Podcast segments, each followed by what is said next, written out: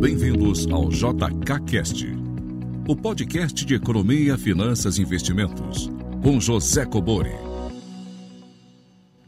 Sejam todos muito bem-vindos a mais um episódio do JKCast. Para enviar perguntas via áudio ou texto para o WhatsApp 61 981 17 0005. Vamos então à primeira pergunta. Boa tarde, professor Cobori. Aqui quem fala é Alexandre, da cidade de Uberlândia. Primeiramente, agradecer pelo conteúdo que o senhor disponibiliza, que me ajudou bastante, continua me ajudando para crescer como investidor. Eu tenho uma dúvida relacionada a opções. É, o que acontece com as opções quando ocorre um desdobramento das ações a, da qual é, elas são vinculadas? Porque quando eu compro ou vendo uma opção, inicialmente vou fazer um cálculo de um percentual desse, desse valor em cima do, do valor da, do ativo. Se acontecer, por exemplo, no caso da Magalu, que recentemente fez um desdobramento em que o valor é, caiu para um quarto do valor da ação, nesse caso, é, o que ocorre com o valor que eu tive quando eu comprei a opção? Eu perco essa, essa diferença? E também o que ocorre com o valor do strike, já que no momento que eu fiz a opção ele teria um valor de strike, mas depois ocorreu o desdobramento. Como que fica essa situação? Obrigado e agradeço mais uma vez pela, pelo apoio no canal. Bem, Alexandre de Uberlândia. É, acho que já falei aqui no podcast, né, que eu morei em Uberlândia há algum tempo. Tenho dois filhos aí que são de Uberlândia, nascidos aí. Eu gosto muito dessa cidade. Vamos lá, Alexandre.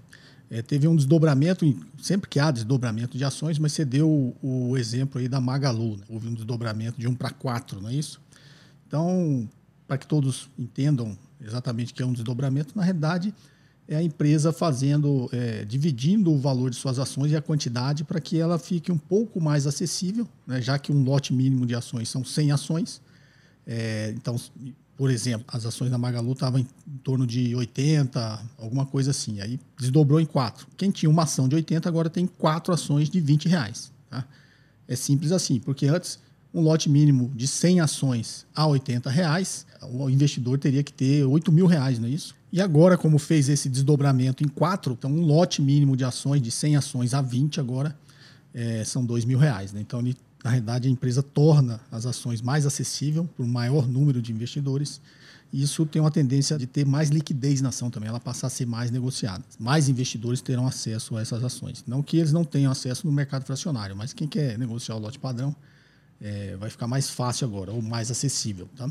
Então, só para todos os ouvintes aí é, se situarem é, nesse linguajar que o mercado financeiro usa, né? um split, que é um desdobramento. Então, a ação estava 80, ela passou a ser uma ação a 80, passou a ser quatro ações a 20. Só assim, só isso, tá? E tem geralmente esse objetivo. Agora, a dúvida do Alexandre é que ele tinha uma opção que o ativo objeto é a ação. Então, para quem já entende um pouco de derivativo, digamos, ele tem uma opção de compra de ações da Magalu. Ele tinha lá, antes do desdobramento, tinha comprado essa opção de compra de um ativo objeto que era Magalu, 80 reais, só arredondando aqui, tá, para um melhor entendimento. E aí houve um desdobramento na ação e agora ele está perguntando o que, que, acontece com a opção. A mesma coisa, tá, Alexandre? Você não vai ser, ser afetado em nada. Vai mudar o preço, o strike, né? O strike é o preço de exercício dessa sua opção e vai mudar o prêmio também. Então é, acontece a, a mesma lógica. Você tinha uma opção, agora você tem quatro. Né? Você tinha uma opção com strike de 80, agora você tem quatro opções com strike de 20, tá? E na realidade você tem é, uma, uma divisão nesse prêmio, só que aí você precisa se atentar assim, não tem essa relação de você vai perder ou vai ganhar. O que você precisa prestar atenção é que se a ação passar a ter mais liquidez, ela com certeza, se tiver muito investidor aí fazendo operações com derivativos, é, operações de curto prazo que não sejam operações estruturadas, é, existe muita especulação, né? o prêmio também ficou mais barato, então vai ter muita especulação existe uma tendência de aumentar um pouco a volatilidade desse derivativo, tá? Então, a única coisa que você tem que se atentar é para isso, tá, Alexandre? Mas na prática não acontece, acontece a mesma coisa, você não é afetado em nada, tá joia? Espero ter te ajudado. Forte abraço. Vamos à próxima? Olá, professor Cobori. Meu nome é Frank, aqui de Porto Velho, Rondônia. Parabéns novamente aí pelo programa, excelente fonte de informações aí para o investidor que está iniciando os seus estudos. Professor, minha dúvida é com relação à renda fixa. Já foi, é, o senhor mencionou em algumas aulas uh, que no passado a, a renda fixa era, uma, era, era vantajosa, né? Uma vez que a taxa Selic era uma taxa alta, né? De 10%, acima de 10% em alguns momentos. Mas eu pergunto, a inflação também não era alta né? Então, se a taxa Selic é alta, ou, ou, então um rendimento de uma renda fixa tem, um, tem uma taxa com base na, na Selic e é alta, mas se a inflação também for, né, qual seria a grande vantagem? Essa relação, né, inflação, taxa Selic, ela, ela é semelhante, ela vem acompanhando o tempo também? Então, não sei se eu consegui expressar a ideia, mas seria essa a dúvida. Bem, Frank, de, de Rondônia, né, Frank? Vamos lá. É, você tem que olhar sempre porque a gente chama de juros reais, né? Então, eu me lembro até, se não me engano, em 2018 ou 2017, é, numa entrevista para a Globo, eu falei sobre exatamente sobre isso, né? Sobre essa diferença da Selic para a inflação, que é exatamente os juros reais. Então, a gente pagava naquela época, eu lembro, é, um pouco mais de quase 6% né, de juros reais. Ou seja, é como se a Selic fosse, por exemplo, é, 9 e a, inflação fosse 3. Você está pagando 6% de juros reais, tá? Eu me lembro na época que eu até comentei que o, essa taxa real que é paga na Selic para os investidores poderia é, diminuir um pouquinho e ela fecharia o ano em torno de 5%. Eu acredito que acabou ficando muito próximo disso. Só que 5% de juros reais hoje é, não existe, né? Hoje, na realidade, a gente quase não tem, né? A taxa Selic é 2% e uma inflação aí fechando o ano próximo disso, né? Uma, se não me engano, a previsão é fechar 1,9%, você tem 0,1% de juros reais. Né? Então, é como se fosse um juro zero. Se a inflação for acima de 2%, é o que a gente chama de juros reais, negativos. Então, você, na realidade, não está nem corrigindo é, o poder de compra da, da sua moeda. Então, essa é a relação, tá, Frank? Quando a taxa de juros era muito mais alta, era mais fácil, do ponto de vista do manejo da política monetária, você é, pagar um prêmio aí que a gente chama é o prêmio dos juros reais, um pouco maior, para conseguir atrair mais investidores. Né? Até porque a gente, o Brasil depende muito de poupança externa, então os investidores vinham muito mais olhando né, de olho nessa parte dos juros reais.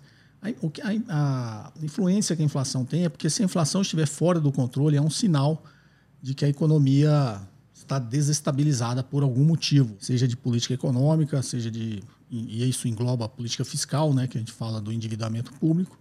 É, essa percepção de risco pode aumentar muito e aí o Banco Central é obrigado a aumentar mais a taxa de juros para aumentar essa diferença, aumentar os juros reais para continuar mantendo os investidores é, nos seus papéis, financiando a sua dívida e atrair novos investidores se ele precisar rolar e emitir novas dívidas, que é o que está acontecendo agora, tá, Frank?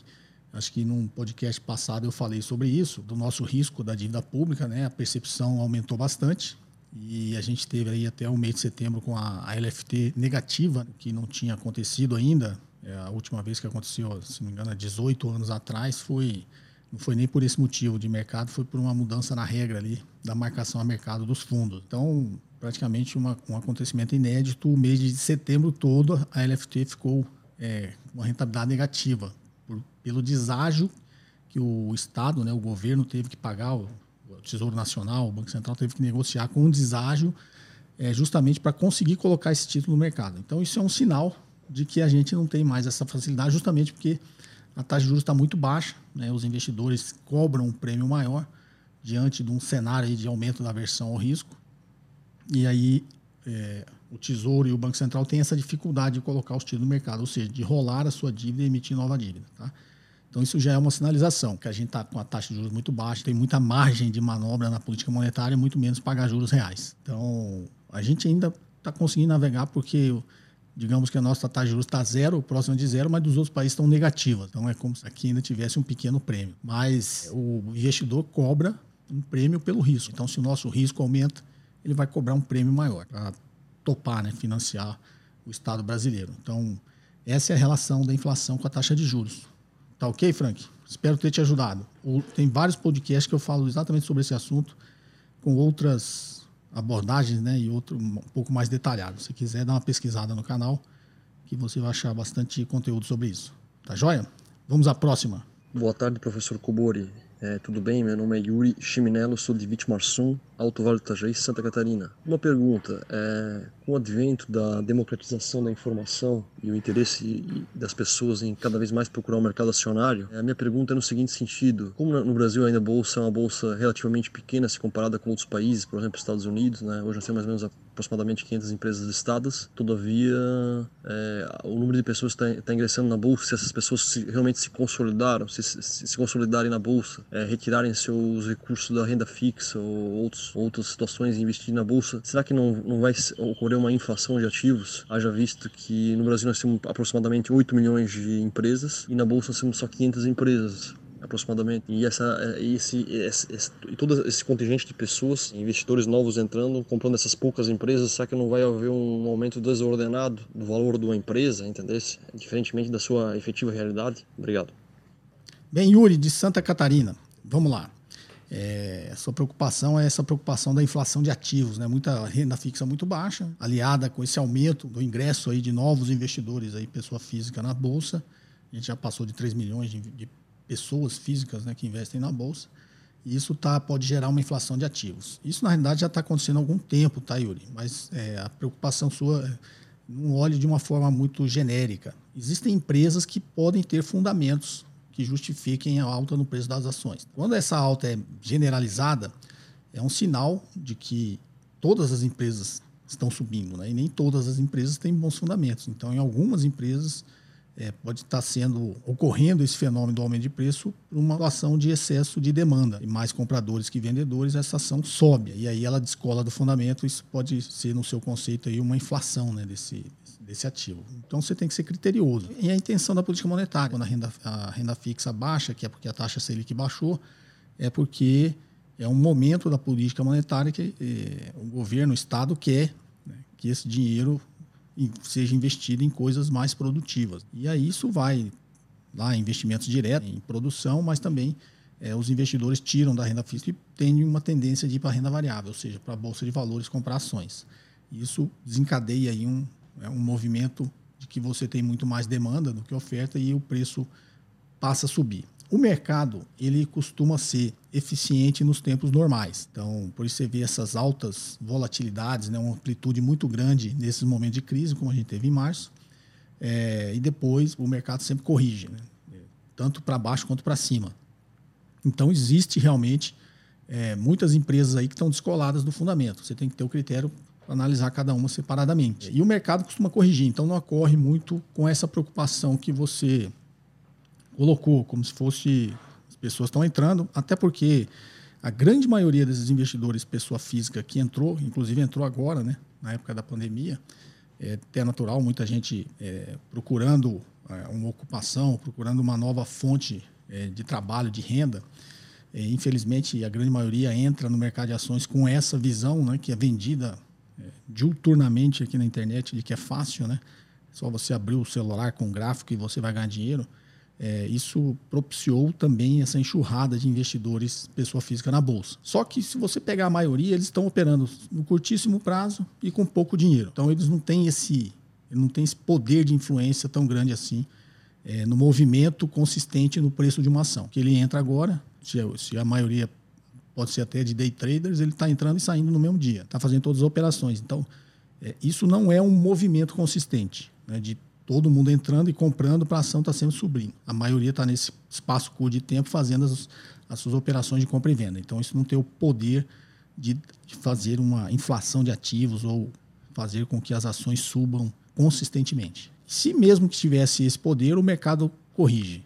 Né? O mercado corrige é porque esse negócio vai subindo, depois vai ter uma correção. Para quem está operando no curto prazo, vai ter uma realização se ele tiver positivo na sua operação então, o mercado costuma ser eficiente nesses momentos. Você tem que ficar de olho, é porque quando o mercado está só subindo, sempre subindo, né, sem muito fundamento, você pode se preocupar aí que tem alguma coisa errada. No mercado a gente sempre tem aquela, aquela máxima, né, de que eu brinco com, com a minha avó, né? O Warren Buffett fala que quando o engraxate lá na, na, frente da bolsa de Nova York começa a dar dica de ações, é hora de sair, né? Eu costumo brincar que quando a minha avó é uma brincadeira porque minha avó já é falecida, né? Mas se minha avó começar a falar para mim que está investindo em ações, também é hora de sair. É, é, uma, é uma piada, mas tem um, um, fundo aí de um recado que está dizendo o seguinte: quando todo mundo, até quem nunca ouviu falar de ações, não conhece nada de ações, está achando e está dando dica de ações, é porque está na hora de sair, porque tem tá todo mundo entrando. Sempre tem o último a entrar. Não? Tem aquele último cara que chega na festa. Então, quando o último cara está chegando na festa, é hora de você sair, porque a festa vai começar a ficar ruim, a conta da festa vai chegar. Então, é, no mercado a gente costuma fazer esse tipo de brincadeira. Tá ok? Yuri, é só essa preocupação. É sempre ser criterioso nos seus investimentos e não ir nessa onda, na massa, né, na, no movimento da manada. Tá ok? Um forte abraço. Vamos à próxima? Boa tarde, professor. Meu nome é Gleidson, falo de São Luís do Maranhão. Minha dúvida é a respeito dos juros, né? O desafio que é o, para o pequeno investidor conseguir rentabilidade num cenário de juros baixos. Quais seriam as medidas mais apropriadas, professor? Gleidson, do Maranhão. Vamos lá, Gleidson. Na realidade, é como eu estava explicando na, na pergunta anterior, né? Acho que na segunda ou terceira pergunta aqui, que o, é, esse fenômeno de baixar a renda fixa né, tá jogando muita gente para renda variável. E isso é natural. Na realidade, esse é o objetivo, né? Quando você baixa a taxa de juros, que é que esse dinheiro migre para atividade produtiva e para renda variável. Né? Então, quando você compra ações, e aí eu já expliquei que o dinheiro vai para a empresa só no IPO. Se você comprou ações é, agora, normalmente, quando foi no IPO, esse dinheiro não está indo para a empresa. Então, as pessoas às vezes se confundem. Acho que está comprando as ações, a, a, o dinheiro está indo para a empresa. Não está indo para a empresa. A ação está trocando de mãos, né? Está indo para outro investidor. Então, a mesma coisa quando você vende ação. O cara que está comprando ação lá está achando que está indo para a empresa, não está. Está vindo para você o dinheiro. Então, só no IPO, na abertura de capital, ou seja, na oferta primária de ações, né? na oferta inicial de ações, que o dinheiro é captado para a empresa.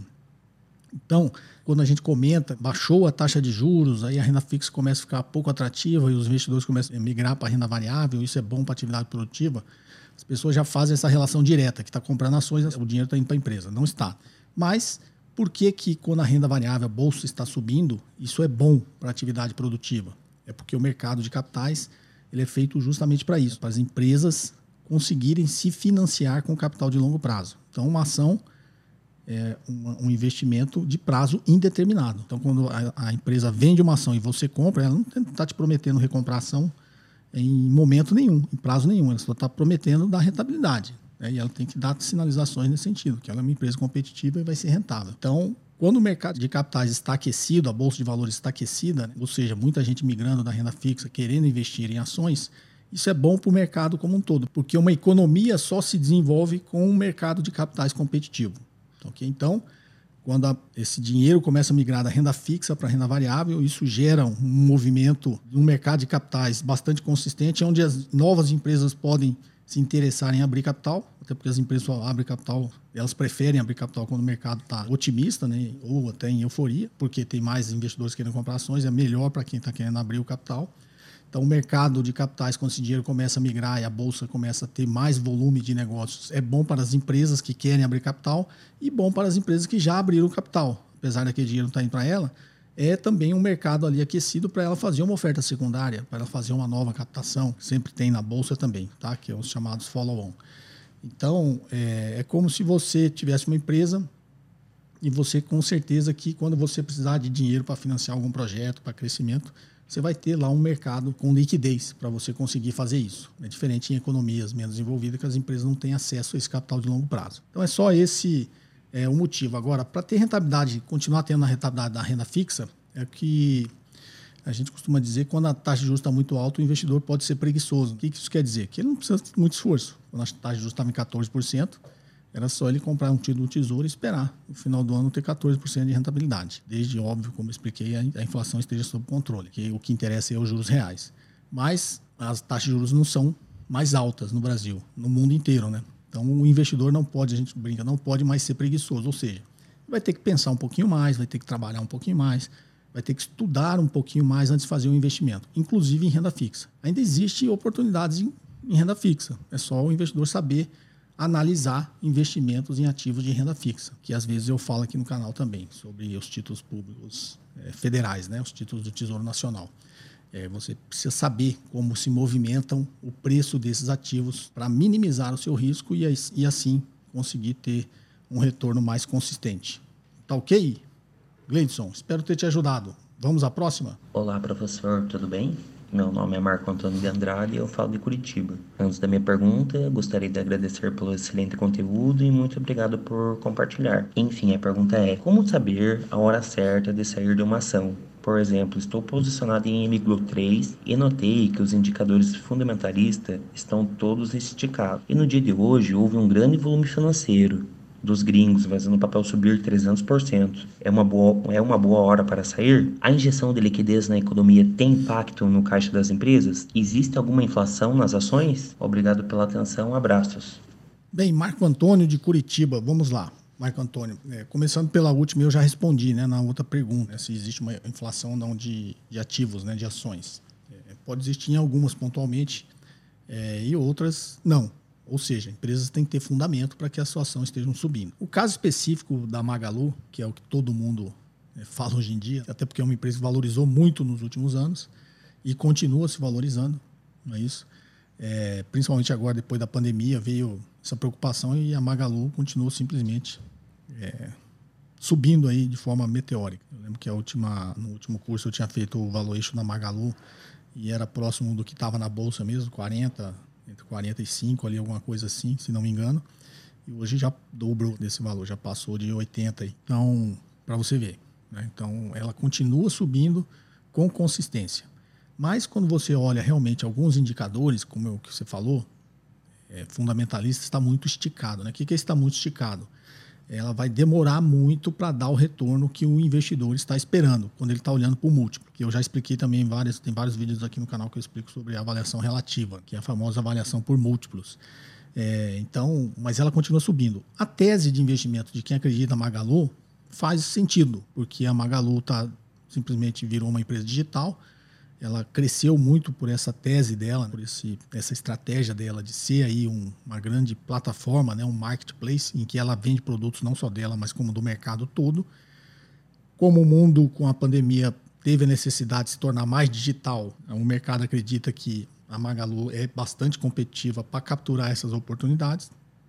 Ela continua subindo. O que o investidor tem que ter em mente é que quando você compra uma ação, você está de olho na projeção de caixa futuro. Então, se você comprar uma ação por 80, essa ação só vale 80, o mercado só está negociando 80, porque ela espera uma geração de caixa no futuro.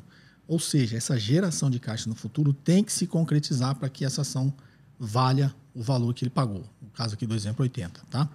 Então é essa preocupação que o investidor tem que ter. Quando você olha, você falou, você olha vários indicadores, está esticado, o que, grosso modo, aqui no popular, te dizendo, está dizendo o seguinte: é mais difícil a empresa te dar o retorno que você espera. Né? Ou seja, ela pode até te dar, mas vai levar mais tempo. Ou você quer num, num prazo curto de tempo, ela vai ter que dar muito mais retorno. Então, é, você tem que analisar qual que é a tese. Aí, se você investe na Magalu, a tese de investimento, dá uma olhada, pesquisa, é isso? olha no, no site da empresa, entra lá na relação com investidores, vê aí a visão dos analistas de mercado sobre a precificação dessa ação.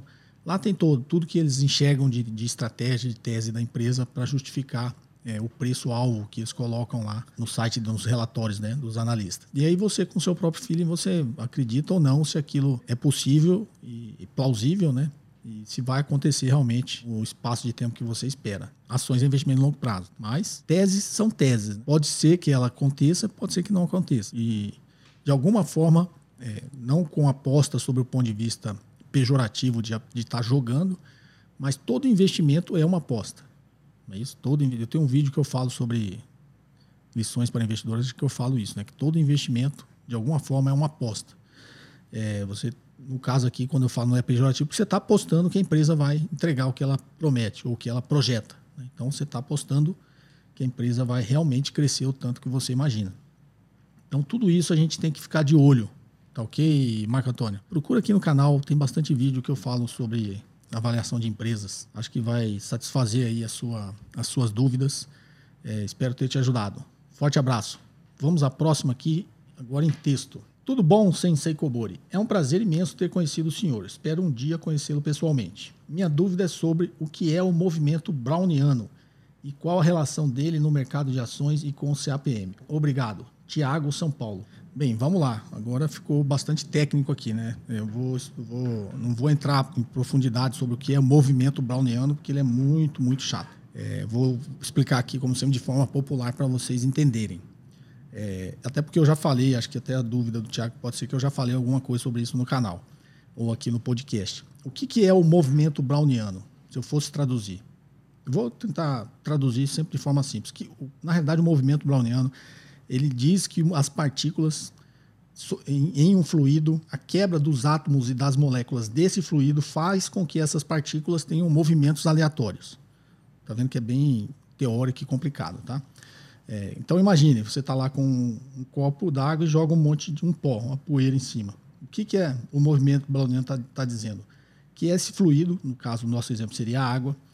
É, então, o movimento do choque dos átomos da água né, e das moléculas da água vai fazer com que essa poeira que está aqui em cima do, na água, aqui flutuando na água, elas vão começar a se movimentar. Então, o movimento browniano ele parte do pressuposto que essas partículas se movimentam de forma aleatória. Tá? Isso é um processo estocástico, não vou entrar nesse que é muito chato e a maioria de vocês não vai gostar. Então, imagine é, dessa forma: o movimento browniano ele está dizendo que as partículas se movem de forma aleatória, ou seja, uma não depende da outra é, e não depende do movimento passado também. Isso está ligado ao que eu sempre falo aqui também da distribuição gaussiana, que é aquela distribuição normal em estatística em formato de sino, é, que é muito criticada por alguns matemáticos, principalmente ligados ao mercado financeiro. Um deles, que eu sempre é, cito aqui, é o Bernard Mandelbrot, que era um matemático, na verdade ele é de origem polonesa, né, mas ele estudou na França. É, quando criança, ele fugiu lá na Segunda Guerra do, do Hitler, né, na,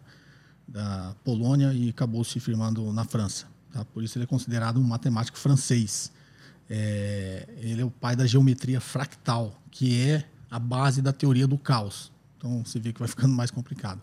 Mas estou te dizendo isso que o Bernard Mandelbrot é um dos grandes críticos das teorias de finanças modernas. Justamente ele critica esses tipos de interpretação, né, que é base do mercado financeiro, né? baseado na distribuição gaussiana, ou seja, a distribuição normal de estatística, no movimento browniano, tá? Assim, então ele critica tudo isso. Ele tem um, livro muito bom que ele trata disso, é difícil de achar, mas de repente vocês acham em algum sebo. Chama Mercados Financeiros Fora de Controle, que é desse matemático, Bernard Mandelbrot. E o outro é o nosso conhecido Nassim Nicholas Taleb, tá? que sempre critica isso aí. Qual que é a relação do movimento browniano com o mercado de ações?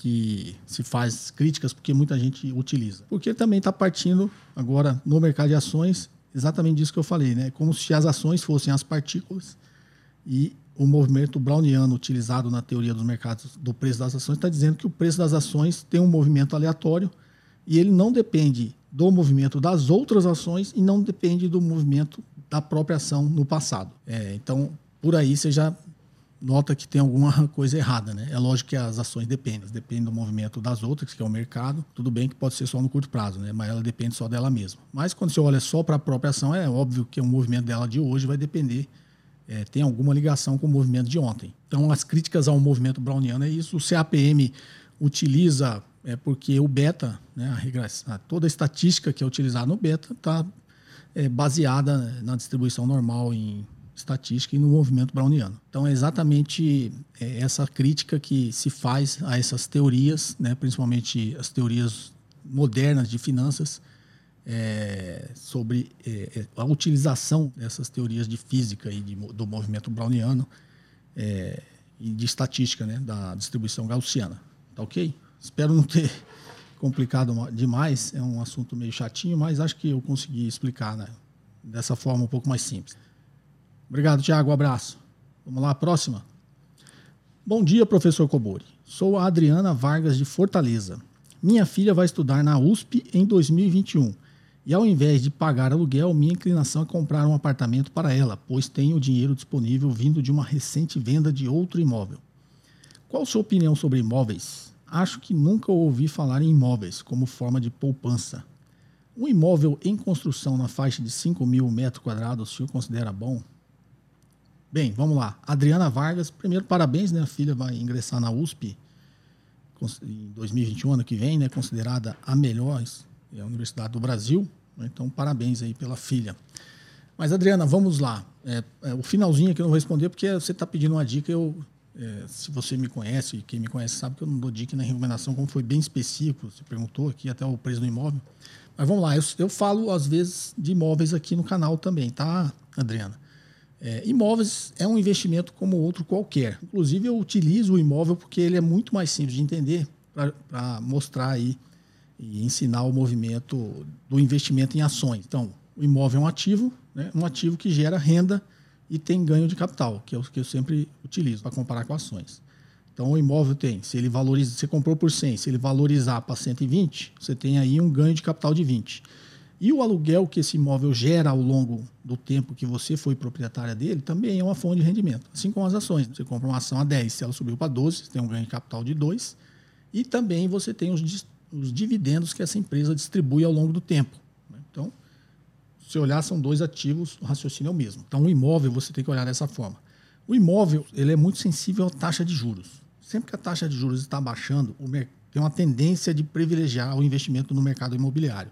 Então o mercado imobiliário dá uma aquecida. Por dois motivos, né? A construção civil, ela emprega muita gente.